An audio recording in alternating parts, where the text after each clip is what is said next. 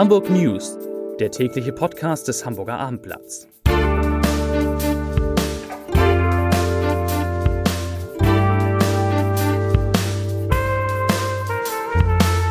Herzlich willkommen zum letzten Podcast in dieser Woche. Mein Name ist Lars Heider und heute sprechen wir über eine Hamburger Schülerin, die nicht mehr zur Schule gehen durfte, weil sie voll verschleiert war. Und daraus entspinnt sich eine interessante Geschichte. Außerdem geht es um Cornelia Polettos Pläne für und in Eppendorf. Es geht um einen Appell von Schuhhändler Ludwig Görz, um Kassenbons beim Bäcker und noch einmal, wahrscheinlich auch nicht zum letzten Mal, um Jan Fedder. Zunächst aber drei Nachrichten in aller Kürze. Nachricht Nummer eins: Die Einbruchsspezialisten der Polizei sind alarmiert. In der vierten Woche dieses Jahres gab es 62,5 Prozent mehr Wohnungseinbrüche als in der gleichen Woche des Vorjahres. Die Polizei geht davon aus, dass derzeit gleich mehrere Banden aus Südamerika und aus Osteuropa in Hamburg unterwegs sind. Deshalb im Moment vorsichtig sein, keine Fenster offen lassen und wenn man was Verdächtiges sieht, immer sofort die Polizei anrufen. Nachricht Nummer zwei. Eine Überraschung gibt es einen Tag nach dem glorreichen 4 zu 1 Sieg des HSV über den ersten FC Nürnberg. Der Zweitliga-Zweite hat sich nämlich in der Bundesliga-Nachwuchsschmiede der TSG Hoffenheim bedient und dort das, so heißt es, Supertalent Amadou Onana verpflichtet. Der 18 Jahre alte Spieler kommt allerdings erst zur Saison 2020, 2020, 2021, also im Sommer. Und Nachricht Nummer drei. Die Hamburger Sparkasse schließt ihre Filiale in Stalzhoop. Sie folgt damit einer ganzen Reihe von Einzelhändlern, die das marode Einkaufszentrum Stalzhoop verlassen haben. Zitat, die unhaltbaren baulichen Zustände können wir weder den Kunden noch den Mitarbeitern länger zumuten, erklärte eine Haspa-Sprecherin. So, und ich habe heute, heute fünf Kolleginnen und Kollegen hier im Podcast zu Gast. Es gibt echt viel zu erzählen und ich fange an mit Daniel Herder. Daniel, ich habe es eben schon gesagt, es gibt die, wie ich finde, hochinteressante Geschichte einer Schülerin, wie alt? Die ist 16 Jahre 16 alt. Jahre alt, Richtig. die in einer Nick, Nick wie heißt es, Nick? Niqab. Niqab. Also das ist ein, äh, das ist ein Gesichtsschleier, der äh, einen schmalen Sehschlitz noch lässt. Also im Gegensatz zu einer Burka, wo du ja auch so eine Art Stoffgitter da Genau. vor den Augen hast.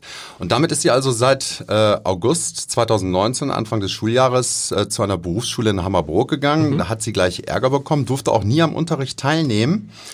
Er ist dann immer in einen Nebenraum verbracht worden, wo sie offensichtlich dann jeden Tag 90 Minuten äh, mehr oder weniger vom Schulpersonal bearbeitet worden ist. Sie möge doch bitte den Niqab ablegen.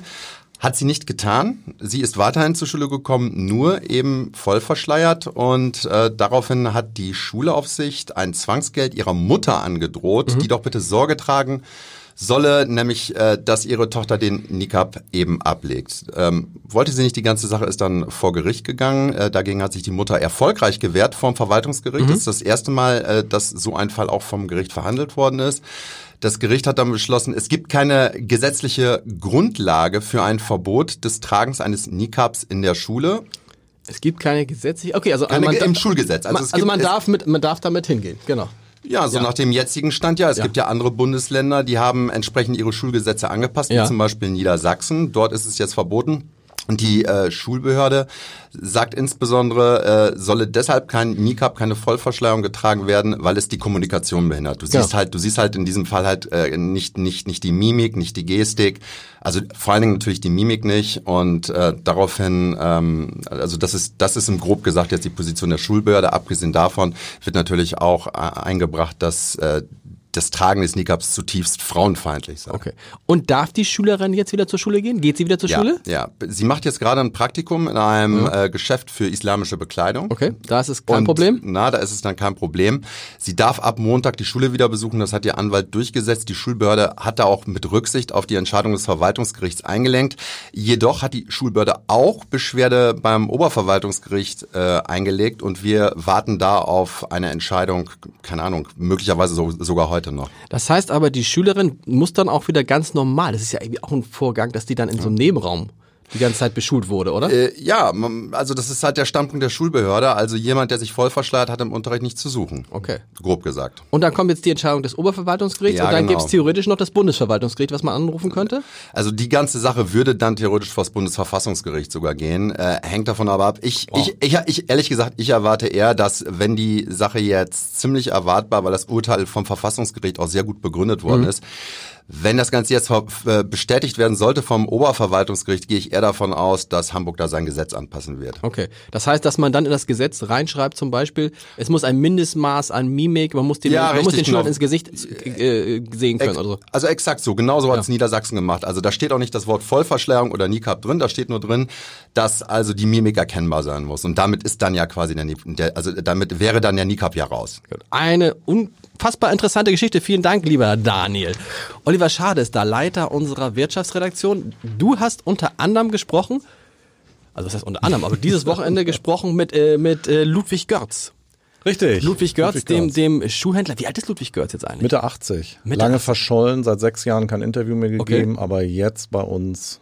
Gehört der. Familie Görz noch komplett das Unternehmen? Nein, äh, nicht komplett, aber die Mehrheit haben Die sie Mehrheit. noch. Und äh, das ist bei der Familie liegt es, er hat auch nicht alleine die Mehrheit, sondern auch mit seinen Kindern zusammen. Ähm, ich kann mir vorstellen, dass eines der Themen kurz vor der Wahl ist, das auch Ludwig Görz beschäftigt, die Frage, ob es eine autofreie Innenstadt geben sollte. Ja, also das lehnt Ludwig Görz kategorisch ab. Er sagt, wir brauchen in Hamburg keine Verbote, sondern wir brauchen eine Willkommenskultur, nennt er das. Und er sagt, das Problem ist, wenn die öffentlichen Verkehrsmittel so gut wären, dass die Kunden von außen gut in die Stadt kämen, dann hätte er ja nichts dagegen. Das wäre aber nicht der Fall. Also viele wären angewiesen darauf, dass sie mit dem Auto nach Hamburg reinfahren. Also er ist gegen die autofreie Genau, er ist Innenstadt. gegen die autofreie Innenstadt. Und er äh, fordert, was ich auch besonders interessant fand, er fordert eine große ähm, Initiative der Stadt, ähm, um die Innenstadt schöner zu machen. Er fordert vom Senat 50 Millionen Euro, was zu dieser Willkommenskultur, die er angesprochen hat, passen würde. Die Plätze sollen schöner gemacht werden, soll mehr Begrünung. Er sagt auch ganz klar, in den letzten Jahren hätten vor allen Dingen private Investoren, also Geschäftsleute, viel Geld in die Innenstadt gesteckt. Der Senat hätte sich das jetzt zurückgehalten und das würde er sehr bedauern.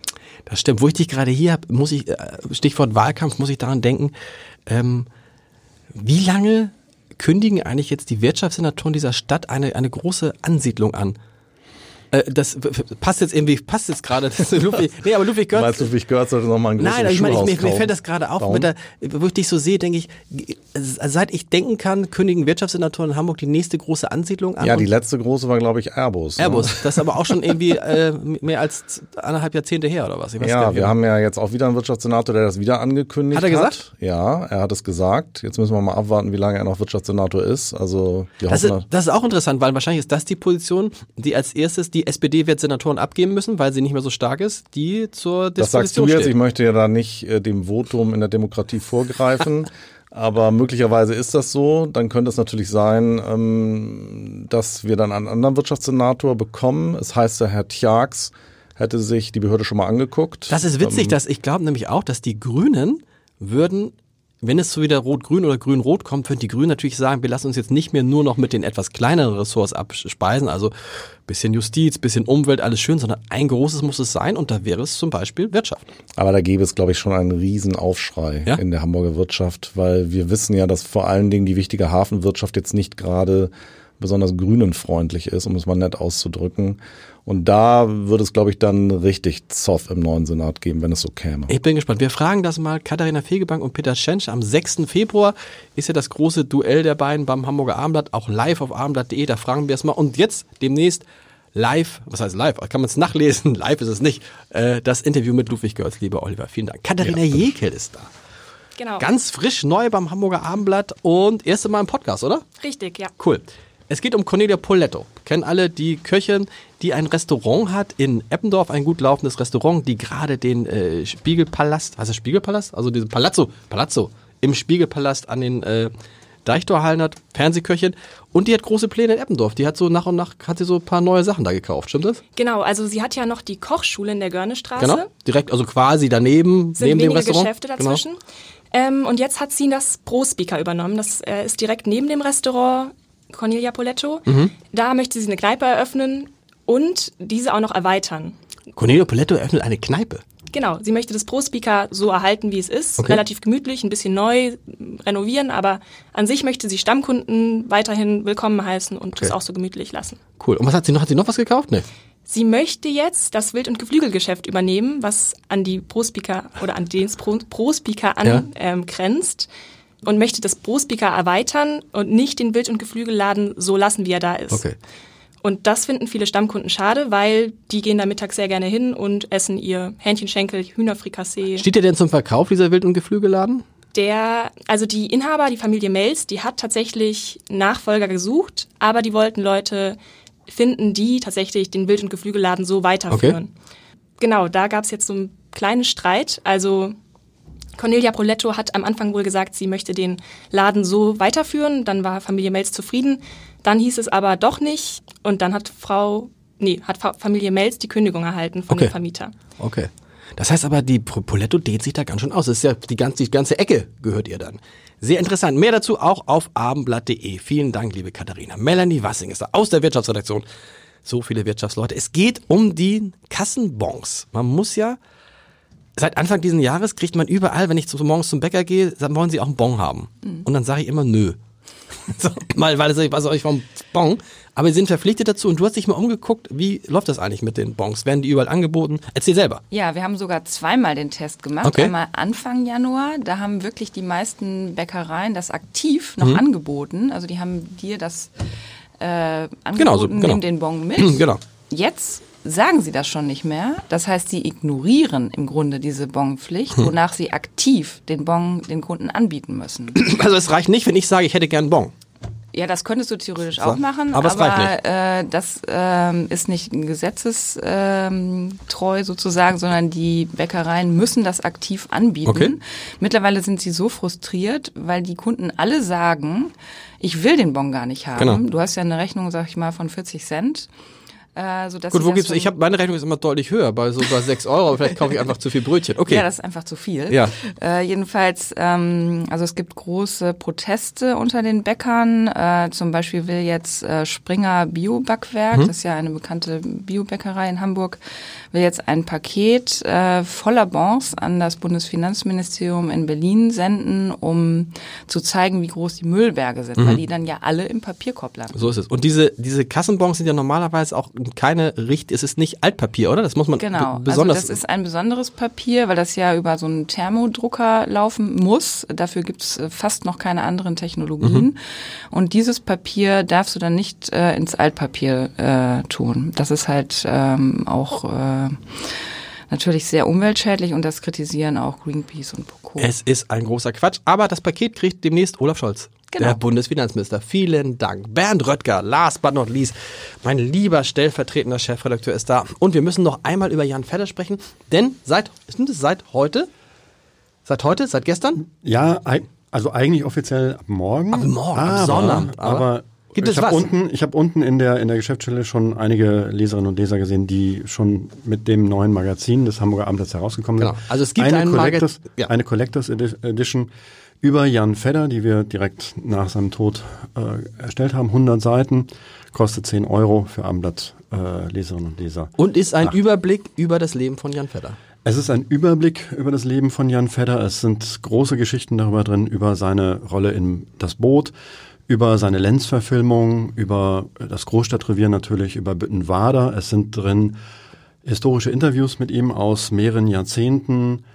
Ähm, es ist eine Reportage drin über einen seiner letzten Auftritte bei Ah, äh, Beckmann? Beckmann. Es ist eine Reportage drin über Dreharbeiten zum Großstadtrevier und vieles mehr. Und man sollte sich, glaube ich, be beeilen, da, das zu holen, weil es gab allein 3000 Vorbestellungen. Das ist Wahnsinn, das Ja. haben wir noch nie, das habe ich noch nie erlebt. Ähm, also wir wissen, wir haben jetzt schon kaum Magazine hier, Okay. weil die alle im Handel sind und es gibt wahnsinnig viele Vor- Vorbestellungen. Wahnsinn. Okay, und man kann sie bestellen natürlich, also in der Abendblatt Geschäftsstelle, im guten Buchhandel, aber natürlich auch unter abendblatt.de Slash, slash Magazine. Slash Magazine. Vielen Dank, lieber Bernd. Und wie immer, auch zum Ende dieser Woche gibt es natürlich den Leserbrief der Woche.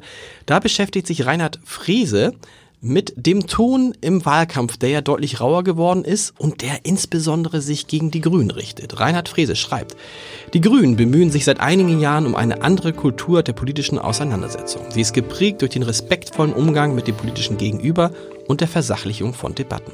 Ergebnisse dieses Stils lassen sich unter anderem in den Regierungen von Schleswig-Holstein und Hamburg beobachten.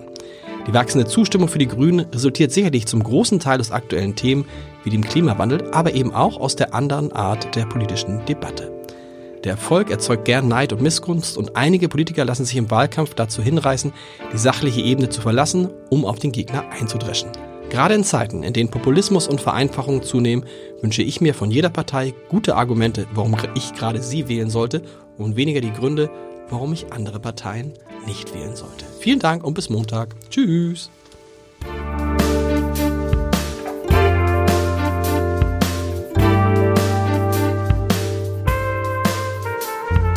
Weitere Podcasts vom Hamburger Abendblatt finden Sie auf abendblatt.de slash podcast.